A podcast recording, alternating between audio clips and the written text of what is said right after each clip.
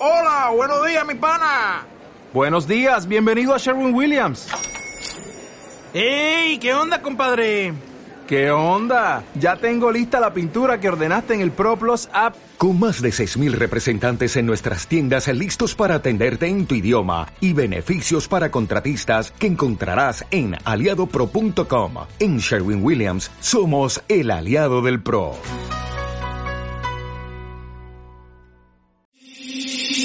Bienvenidos a Sofá Psíquico. Aquí hablaremos de lo que normalmente no se habla y todos nos preguntamos.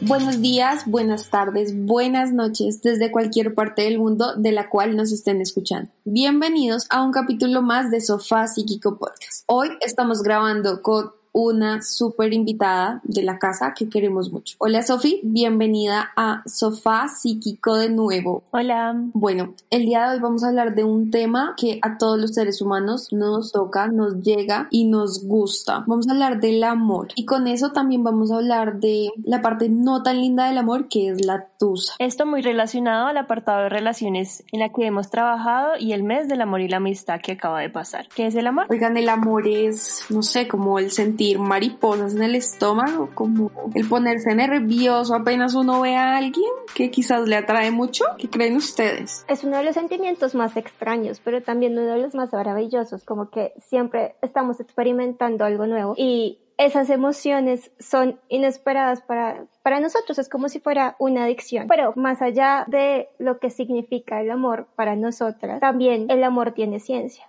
es el amor para la ciencia, Sofía? Nuestro cerebro tiene un papel muy importante en todo esto de las relaciones y el amor, ya que nos ayuda con algunas sustancias que juegan un papel muy importante en las mujeres, tanto como en los hombres, llamadas oxitocina. Estos son neurotransmisores o sustancias que tenemos en nuestro cerebro que nos ayudan a comportarnos. Esta es generalmente conocida como la hormona de la confianza, la cual aumenta eh, el nivel de contacto físico, las miradas, en las cuales queremos tocar a esa persona que nos gusta, besarla o incluso tenerla siempre para poder mirar. Otra de las sustancias es la vasopresina. Esta potencia la testosterona y facilita la empatía más racionalizada. Eso quiere decir que pues pensamos mucho más acerca de esa persona y también se aumentan los detección de estímulos eróticos. Es aquí sentimos como las maripositas o si nos tocan entonces sentimos como un corrientazo. Eso también pues está llevado a cabo en nuestro cerebro. Es por eso que dicen que entonces las mujeres somos como más visuales y de contacto, ¿no? Por ese tipo de, de sustancias que, que nuestro cerebro detona en nuestro organismo. Sí, total. Aparte que está involucrado diferentes partes de nuestro cerebro, como el hipotálamo, la corteza, toda la parte de emociones, lo cual nos hace tan, como tan felices y lo que decías, como un poco, estas mismas hormonas hacen que pues nosotras seamos mucho más visuales y de contacto. Pero también la ciencia dice que el amor a primera vista es algo instintivo, ya que pues nosotros no,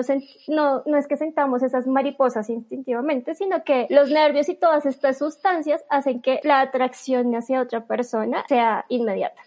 Sí, de acuerdo. Aunque no, no lo creamos, cierto, digamos que el amor como tal también depende del contexto donde nos movamos, ¿no? Digamos que quiero que todos pensemos en este tipo de cosas y es, nosotros nos vemos atraídos por personas que son parecidas a nosotros, de una o cierta forma, ¿no? Como quizás en el marco social en el que se mueve o en los intereses que tiene esa persona, como que aunque digan, no, es que somos polos opuestos, cuando uno se pone a revisar cosas de esta persona que, que tiene en común con uno, uno dice como no, y también frecuenta ciertos sitios y le gusta hacer tales planes y sus amigos son como parecidos a los míos, entonces nos llevamos bien, entonces digamos que el amor también es contextual muchas veces, ¿no creen? Sí, claro. Incluso todo parte de una mirada en la cual los, vemos en una cafetería, un concierto una clase, donde sea, nos atrae y la atracción personal y todas estas relaciones y cosas en común que tenemos es lo que aumenta el amor. Bueno, pero ¿qué sensaciones sentimos cuando nos enamoramos? ¿Ustedes qué han sentido cuando se han enamorado? Las mariposas, el deseo de estar siempre con él, pensando en él o en ella ¿cierto? Total, como nada más de verlo y querer sonreír y como que sentirse completamente tranquilo, como sentirse en un lugar seguro. Sí, total, pero también pasa como el, el momento donde uno como que tiene esos primeros contactos que uno dice como, y si no le intereso y yo subiéndome en tremenda nube loca, ¿qué va a pasar? Ese deseo de que seamos correspondidos, pero también como ese temor a que literalmente nos voten y nos rechacen en las primeras como citas o como veces en que uno tiene contacto con esa persona que tanto le atrae. Exacto, incluso uno se hace los planes de la vida de que uno hasta ya se va a casar con esa persona aunque lo haya visto dos semanas.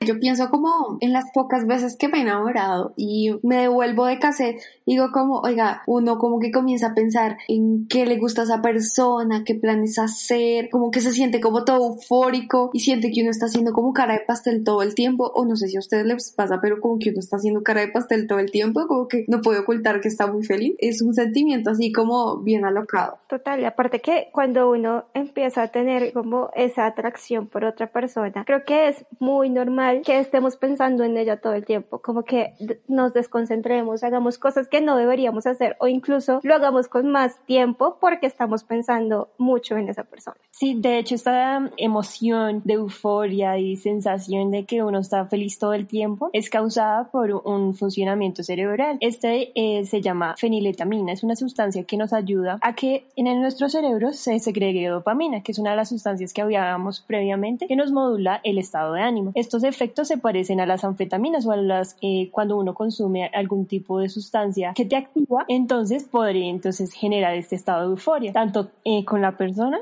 igual también con la experiencia imaginaria que uno también puede tener. Sí, claro. Digamos que hace poquito estaba viendo un video de una conferencia de TED en donde habla Helen Fisher, que es una antropóloga que estudia todo esto de la ciencia del amor. Y ella decía básicamente que el amor, más allá de, de ser como esa interacción y todo, también es como una recompensa que le damos a nuestro cerebro. Y era de lo que hablábamos hace un momento, como de todas esas sensaciones que tenemos cuando estamos enamorados y es también ese deseo de, reciprocidad. Y cuando tenemos esa reciprocidad, esa es la recompensa que recibe nuestro cerebro. Y por eso nos sentimos como nos sentimos. Y, por eso también como que pensamos mucho en la otra persona y todo este cuento. Me parecería espectacular que vieran como esa conferencia de, de Helen Fisher porque es bien, bien entretenida y ella habla de, de, esta ciencia del amor de una manera muy, muy fácil de, de comprenderla. Pero más allá de realmente de la fase, primera fase de atracción, luego que llega el enamoramiento, que realmente no es que dure mucho tiempo, dura máximo, máximo 18 meses,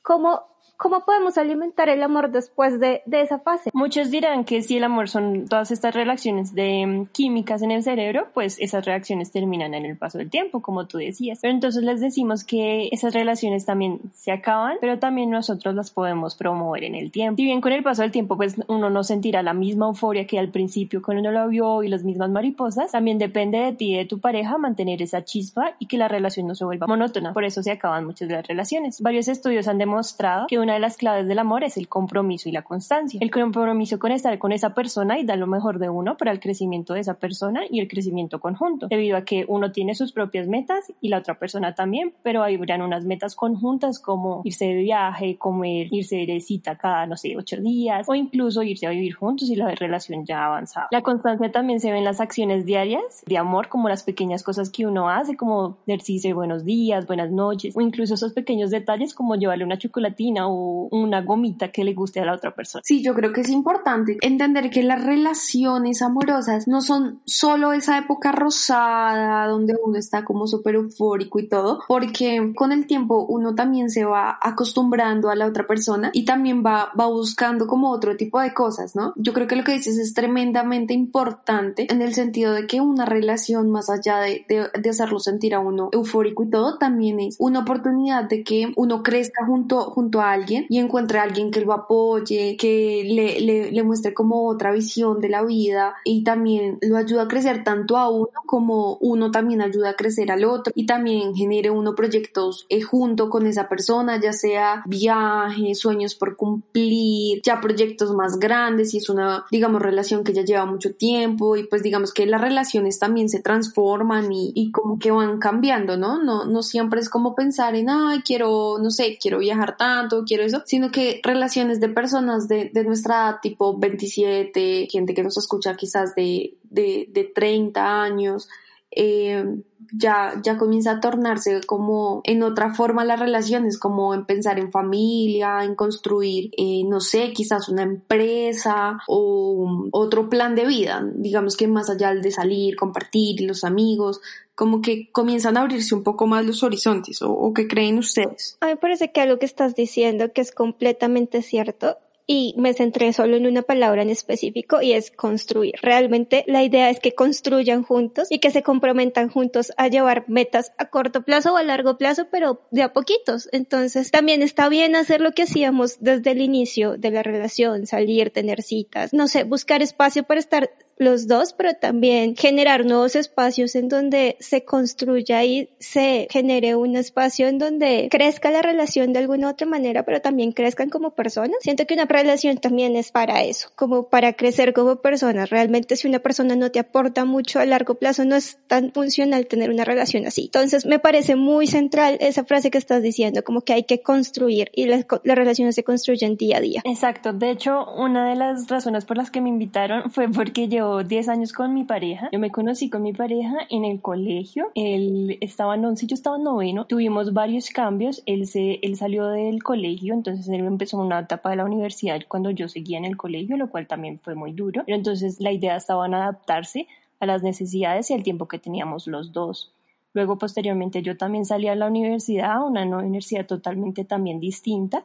Incluso vivimos en polos opuestos. Yo vivo en Bogotá y él vive en Chía. Entonces también es acomodarse las necesidades y creo que uno de los tips más importantes es ceder. Tanto tú cedes como la otra persona cede. Es decir, si yo voy a Chía un día, él también puede venir a Bogotá un día o en otras cosas. Depende de ustedes y de esa pareja llegar a acuerdos en los que puedan comprometerse cada uno. Adicionalmente, también yo tuve un viaje de seis meses en los cuales pues me fui de Colombia, en los cuales pues también uno se adapta y verifica también las necesidades que uno tiene y ir cambiando también las necesidades. Uno puede entonces ir revisando qué puede hacer, qué puede construir y también lo más importante es tener una visualización si yo de verdad me veo con esta persona tantos tiempo, pues yo le meto todo mi empeño, pero si pienso que pues en unos años no sé si me veo con esa persona, pues habría que mirar. Los momentos específicos y los detalles son muy importantes. No tienen que ser eh, como lo socialmente aceptado, como lo, que decíamos de dar cosas, sino tan solo como palabras ya pueden generar algo en, una tradición en su relación. Por lo menos yo siempre digo, siempre juntos cuando nos despedimos con mi pareja. Aunque sea una palabra, eso eh, corresponde a una emoción y un una experiencia que siempre hemos vivido. Entonces pueden ser palabras eh, que tú le digas, no sé, osito, no sé, cualquier cosa que tú le digas sería entonces una tradición que ustedes generan en la relación y pues también uno puede decir, uy, no me dijo esto, entonces ya está bravo. Entonces ahí uno también se puede indicar cómo va la relación. Si bien hay tradiciones que son importantes, la relación llegará a un punto en donde necesitará nuevos espacios, nuevos lugares para fomentar y cultivar el amor, lo cual es completamente normal. Entonces eh, encuentren alguna pasión, algún sueño, eh, no sé, como la comida, algún lugar donde ir y fomenten. Busquen restaurantes nuevos, hagan viajes con la idea es que hagan cosas nuevas, pero las hagan juntos. Exacto, incluso ni siquiera tiene que ser comida, pero entonces pueden, dependiendo de los de lo que les guste a cada uno, si les gustan eh, no sé, los videojuegos, que sea algo que realicen juntos, si les gusta leer, que lo puedan hacer juntos, o bueno, pues dependiendo de cualquier plan que sea, que sea juntos. De acuerdo, pero bueno, yo creo que hay que pasar a la parte no tan chévere del amor, que es qué pasa cuando el amor se acaba. Cuando el amor se acaba, creo que es la peor parte, ¿no? No se pregunta qué pasó, de en qué punto fue que se acabó el amor, ya las cosas no volvieron a ser igual y, y por supuesto es inevitable que las relaciones amorosas se rompan y cuando esto ocurre nosotros sentimos que nos rompemos en mil pedazos también, pero tenemos que entender que esto también hace parte de algo que en psicología se conoce como duelo. Y el duelo básicamente para nuestro cerebro es cuando tenemos una pérdida muy grande, sea de una persona, de algo que nos gustaba mucho y teníamos como un sentimiento muy grande. Y ahí es cuando tenemos, eh, digamos, esos episodios de que uno dice no lo puedo creer, pero esto cuando pasó, y tenemos momentos donde tenemos mucha ira con el momento, con la persona, y luego tenemos un periodo donde decimos como, sí, pero pudo haber sido una falla mía, una falla de él, y uno que comienza como que a atar caos, pero a pensar con cabeza más fría, y ya luego dice uno como, bueno, sí, ya se acabó, pues ya nada que hacer. O sea, digamos que rápidamente esas son como las cinco etapas que uno puede pasar eh, en una tusa. Tenemos que tener en cuenta que las relaciones no se acaban de la noche a la mañana. No es como que un día amanecí diciendo ya no quiero tener novio y ya terminé con mi novio. Esto pasa por diferentes etapas. Entonces al inicio como que ya no hay cercanía como antes, luego se presentan eh, momentos incómodos, ya no hay tanto diálogo, hay discusiones frecuentes por cualquier tema, hasta que la comunicación disminuye y ya no hay nada que hacer. Como que ya las personas están como por sitios separados. Y es que cuando uno se desenamora, como la percepción de la pareja cambia totalmente. Ya no es esa idealización, sino también son esas cualidades negativas y todo lo negativo que te decían las personas y que tú creías que no era verdad, aparecen y es completamente normal, como que se redefine eh, a la pareja en términos de defectos para que el, el mismo cerebro intente decir, esta persona no es tan importante, busquemos otra. Sí, yo creo que eso que dices es tremendamente importante y si usted identifica como que la relación ya está en esos puntos que, que Lady nos cuenta, está muy cerca de tener la siguiente frase sea personal por WhatsApp o por mensaje o hay mesas, lo que usted diga y es tenemos que hablar. Esa frase ya da como el oh, oh, todo se va a acabar. ¿O ustedes qué dicen? Como que el tenemos que hablar no es tan condenatorio. Dependiendo de qué tan grave Yo creo que no siempre, pero... Pero piensen como en esos síntomas que tú decías, Ley, y ya cuando que ya te dicen como tenemos que vernos y hablar, uno sabe que después de que uno está distanciado, como que uno ya no está viendo bien la relación, ya no sale tanto, o comienza ya a pelear por tontadas, o sea, como que si uno acumula todos esos síntomas, ya lo mejor es la tusa. Ajá, sí, yo creo que no siempre, pero de todas maneras, esa frase a uno lo activa emocionalmente, inherentemente de lo que estés pasando, como que aún tenemos que hablar siempre, uno lo que te lo como algo mal, puede que a veces no sea así. el resultado es el terminar. Sí, sí, total. Como que si uno suma todo, uno dice como esto es una bomba de tiempo, creo que oprimiré la opción, voy a entusar. Exacto, y generalmente uno lo ve en las películas en la cual cuando termina, pues se ve todas estas etapas y todas estas cosas, sí, eh, signos que hablábamos antes, por lo menos en el de la escena de Legalmente Rubia, donde ella termina con su novio y está sentado en la cama llorando y comiendo chocolates. Generalmente todo lo pintan así y muy probablemente sean las primeras experiencias que se viven. Sin embargo, entonces luego hay un restablecimiento de todas las actividades que uno realizaba con esa persona. Los que están pasando por la tusa y se sienten como que nunca van a volver a encontrar el amor. No es así. Están pasando por, por lo que decíamos anteriormente, por un duelo y, y los duelos funcionan así, como que no nos sentimos tan bien todo el tiempo, o vamos a llorar un poco, o quizás vamos a sacar las cosas eh, que nos dio esta persona con mucha rabia, las vamos a guardar en una caja y vamos a querer que esa caja desaparezca para siempre, pero digamos que todos son momentos y va a haber un momento, se lo aseguro, no sé cuándo, pero, o después de cuánto tiempo, porque todos tenemos nuestro proceso propio, pero va a haber un momento donde usted va a decir, no puedo creer que haya hecho tanto drama y haya llorado tanto, pero ya me siento bien. Y uno reconoce que es parte de la vida, que esa persona incluso te pudo haber enseñado algo en lo cual puedes aplicar en la nueva pareja que llegue en algún momento. Gracias por escuchar un capítulo más de Sofá Psíquico Podcast. Si tienen preguntas o tienen algún comentario sobre nuestros capítulos, nuestros invitados, no duden en escribirnos a nuestro Instagram. Nos encuentran como arroba sofá psíquico. Y nos vemos la próxima semana en un nuevo capítulo.